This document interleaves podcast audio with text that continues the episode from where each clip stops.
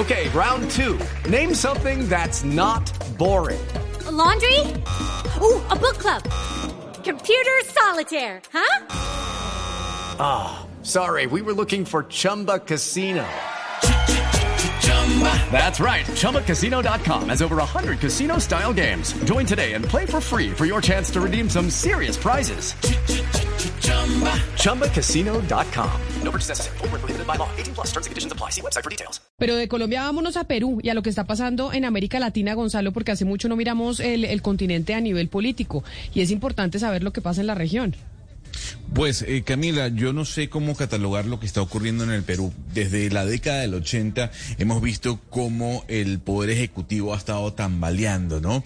Ah, algunos presidentes no han terminado sus periodos, otros cuando terminan son eh, judicializados, eh, desde Alan García, Ollanta Humala, Kuczynski, bueno, Fujimori.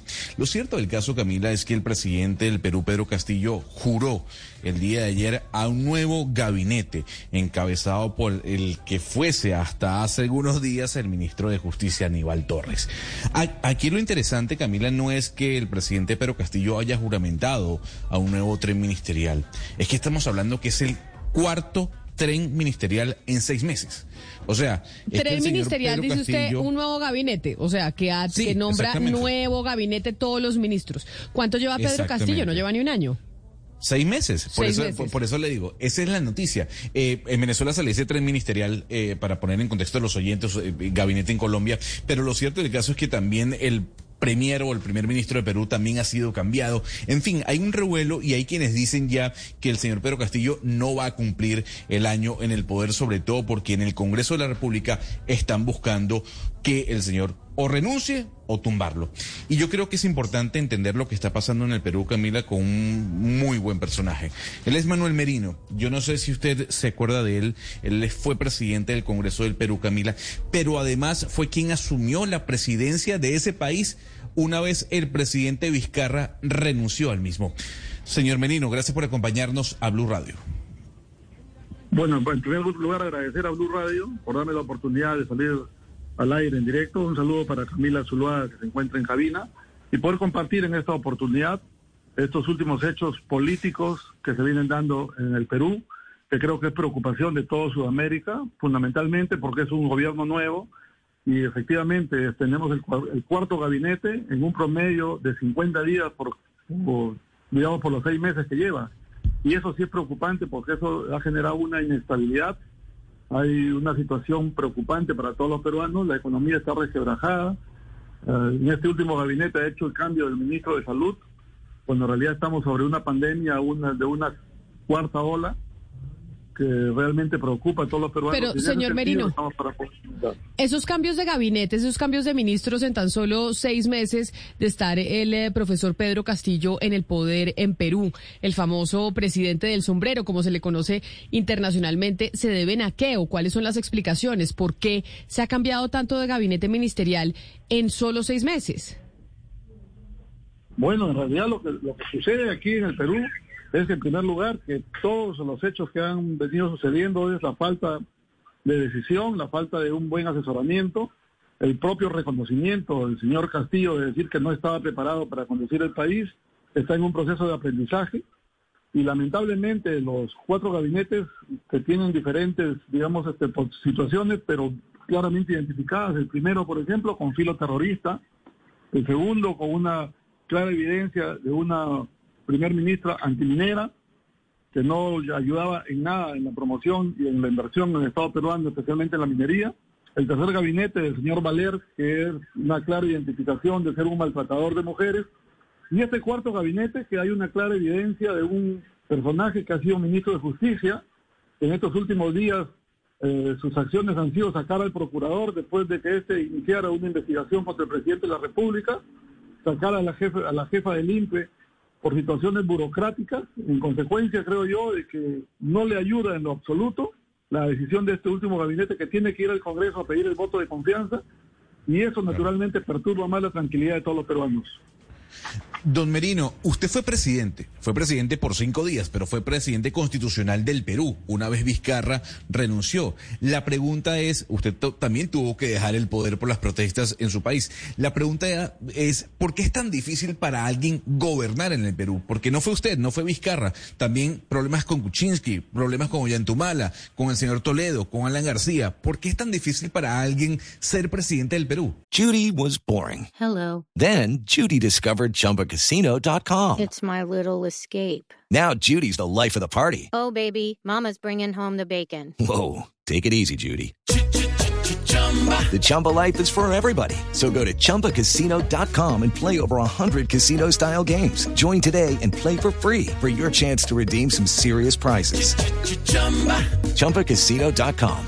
No purchase necessary. Void where prohibited by law. 18 plus terms and conditions apply. See website for details. Bueno, lo primero que tenemos que decir nosotros que lamentablemente nuestras instituciones, en este caso justiciables, me refiero al Ministerio Público, al Poder Judicial, los últimos 20 años no han tenido, digamos, resultados efectivos. Y cuando hablo de resultados efectivos es, digamos, el comentario que podríamos hacer de que de casi todos los presidentes que me han mencionado, con la excepción de Valentín Paniagua, con la excepción de Fernando Belaúnde Terry y con la excepción de Manuel Merino, que estuvo cinco días, los demás presidentes todos están procesados por actos de corrupción. Y el último quinquenio, donde tuvimos al presidente Pedro Pablo Kuczynski, en este último quinquenio el Perú tuvo cuatro presidentes. En este caso, el señor Vizcarra, que fue vacado, él no renunció. Esa es la diferencia. El caso de Manuel Merino, de quien les habla, yo sí renuncié porque creo que por encima del interés del poder es el interés del país.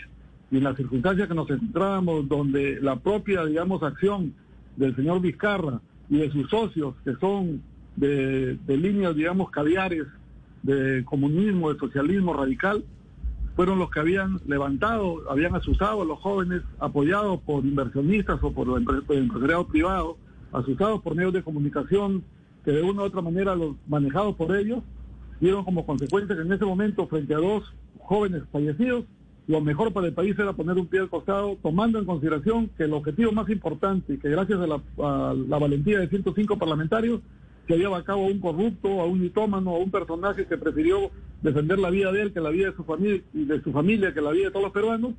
Y en esa línea, lamentablemente, eh, creo que el error que ha cometido el señor Castillo que se ha rodeado del entorno de esta misma gente. Y en los cuatro gabinetes que ha puesto ha cometido errores. Este último gabinete Sí. que permitir. Sí, lo escucho. ¿Qué, ¿Qué ha pasado, señor Merino, con los dueños del capital en el Perú? Con la llegada de Castillo al poder, ¿finalmente hubo fuga de, capital? ¿Los empresarios se han ido del país? Más de 15 mil millones se han ido del país porque no genera garantías, porque lamentablemente sus pasos que está dando son pasos inciertos, son pasos que los peruanos no queremos retornar al pasado, son pasos que en lugar de dar, digamos, seguridad jurídica, genera inseguridad se ha planteado una nueva constitución, una nueva constitución que pretende ganarle en las calles, pero que al día de hoy, por sus propios pasos que ha dado, por sus propias malas designaciones, ha perdido, digamos, espacio, que el camino que le lleva en este momento el señor Castillo es bajo tres parámetros. O va a un proceso de vacancia que tiene que ser naturalmente llevado por el Congreso de la República, que se necesita una votación calificada, pero lamentablemente este último gabinete ha obedecido a intereses del señor Castillo para mantenerse en el poder. ¿Por qué? Porque por eso, pero... Pero quiero preguntarle justamente por lo que acaba de decir, porque es que cuando uno mira y observa lo que ocurre en Perú y pues y uno entiende que en los últimos cinco años pues el Congreso ha destituido a dos presidentes, uno dice bueno los presidentes están gobernando con una presión muy fuerte del legislativo y el último gabinete pues de pronto respondió a tener que hacer esas concesiones con el legislativo para que no lo destituyan. Eh, esto no se puede explicar por esta razón de un legislativo también eh, ejerciendo demasiada presión a un líder que fue fue pues al final pues eh, escogido por, por voluntad popular. No, porque el señor Castillo ha tenido la gran suerte que los dos gabinetes, tanto el señor Guido Bellillo, que tenía filo terrorista, como el gabinete del señor Mirta Vázquez, que venía de haberme tenido un manejo desastroso en el Parlamento Nacional, con direccionamiento a la gente de su entorno para darle trabajo para aquellos que marcharon contra un gobierno constitucional que fue, en este caso, asumido por mi persona, en un momento de coyuntura del país donde el Congreso había vacado, le la dieron como premio nuevamente que entre gabinete y su filo de su gabinete era antiminero, O sea, en lugar de promover las inversiones, desmotivaba las inversiones. Entonces, en consecuencia, el Congreso ha respondido positivamente dándole la confianza a estos dos gabinetes, este tercer gabinete, a la presión del Congreso, es cierto, y de, la sociedad civil en críticas, es que se ha cambiado sin que haya tenido la oportunidad de ir al Congreso a pedir el voto de confianza. Sin embargo, pone un nuevo presidente del Consejo de Ministros de un personaje que ha sido confrontacional con la prensa peruana, que ha sido confrontacional con aquellos que lo han criticado, con la oposición del gobierno, cuando en realidad el señor Castillo lo que tenía que haber buscado en un país donde las elecciones estaban divididas, uno demasiado a la derecha y otro demasiado a la izquierda, ha debido irse al centro, ha debido convocar a las fuerzas políticas democráticas que le ayuden a gobernar, que no bajo los intereses pero, este señor Merino, pero, señor Merino, en ese sentido, eh, un organismo de control como es el, Congreso, eh, pues, ¿por qué no busca, no ha buscado unos mecanismos eh, más de, diálogo? Porque es que aquí lo que, lo que se puede entender de lo que hemos conversado con ustedes un poquito, pues, lo que entiende uno es como un entorpecimiento del proceso de gobernabilidad. Es decir, ¿por qué no se han podido establecer mínimos mecanismos de diálogo para que se pueda gobernar? Bueno, yo creo que la presidenta del Congreso ha hecho los intentos más que suficientes y el solo hecho de respaldar y darle la confianza a las veces que se han pedido, yo creo que es una muestra que el Congreso ha estado dispuesto a poder colaborar. Es cierto que el Congreso ha hecho algunas críticas constructivas y favorables para todos los peruanos cuando ves, por ejemplo, la designación de un primer ministro que ha maltratado a su mujer, que tiene clara evidencia de que es, una, es un personaje que no es nada positivo para poder gobernar al país y especialmente direccionar a los, a los 18 ministros que deben acompañarlos.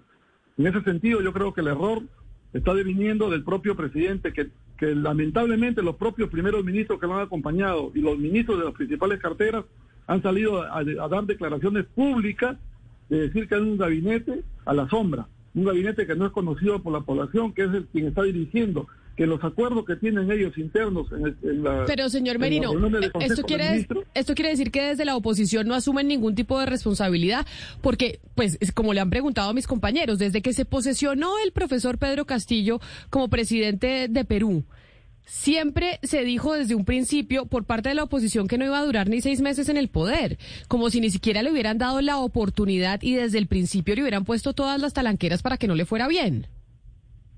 Bueno, yo creo que sí tenemos que reconocer que ha habido dos claras posiciones bien enmarcadas, que es la, ultraderecha y la ultraizquierda que acompañaba inicialmente al señor Castillo y sus socios que venían del gobierno del señor Martín Vizcarra y del señor Sagasti. Pero eso no significa que pueda ser el, el parámetro por el cual ha desestabilizado el gobierno. Yo creo que el parámetro que desestabiliza el gobierno son las propias malas decisiones del señor Castillo de no elegir un buen gabinete, así sea de izquierda, de su propio grupo político, pero que tenga la ascendencia, digamos, de una persona honorable, de una persona honesta, de una persona decente, de una persona que no tenga vínculos de corrupción. Y eso lamentablemente no ha sucedido. Doctor Merino, con ese panorama que usted nos ha planteado ahora en esta entrevista, le pregunto por el futuro político del presidente Castillo. ¿Usted cree que efectivamente va a terminar siendo destituido? ¿Cuál es el futuro, digamos, inmediato que le espera al presidente Castillo en este panorama que usted nos está planteando hoy? Hay tres posibilidades. La primera es el proceso de vacancia que podría llevarlo y desarrollarlo como le corresponde al Congreso de la República. Pero por la composición que tiene el gabinete, donde hay una garantía que no se llegaría a los 87 votos porque el gabinete garantiza 45 votos, lo que significa que en el otro lado quedarían solamente 85 votos. Para un proceso de vacancia, ese número de votos no alcanzaría. El segundo sería la renuncia. Yo veo difícil que el señor Castillo haga una renuncia, que en este caso el Perú, por primera vez en la historia, tendría una presidenta mujer, que es la señora Gina Baluarte, que es su vicepresidenta, que lo viene acompañando en el gabinete como ministra, como una de las ministras que la acompañan.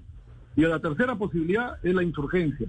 La insurgencia me refiero a que la población se levante, ya no solamente contra Castillo, porque en este caso se está desprestigiando el Congreso y se está desprestigiando el señor Castillo. Entonces, ya empieza a armarse un, número, digamos, de posiciones radicales contra el Congreso y contra el presidente Castillo. En consecuencia, de, suceder estos hechos, estaríamos diciendo de que las posibilidades futuras es que hayan nuevas elecciones para un nuevo presidente y para un nuevo Congreso. Pues expresidente del Congreso en Perú, señor Manuel Merino, mil gracias por, por atendernos y por contarnos desde su visión la situación que vive ese país, que pues obviamente es noticia a nivel mundial. Mil gracias y feliz día. Gracias, Camila. Un abrazo, que Dios me lo bendiga. Un saludo para todos los hermanos colombianos.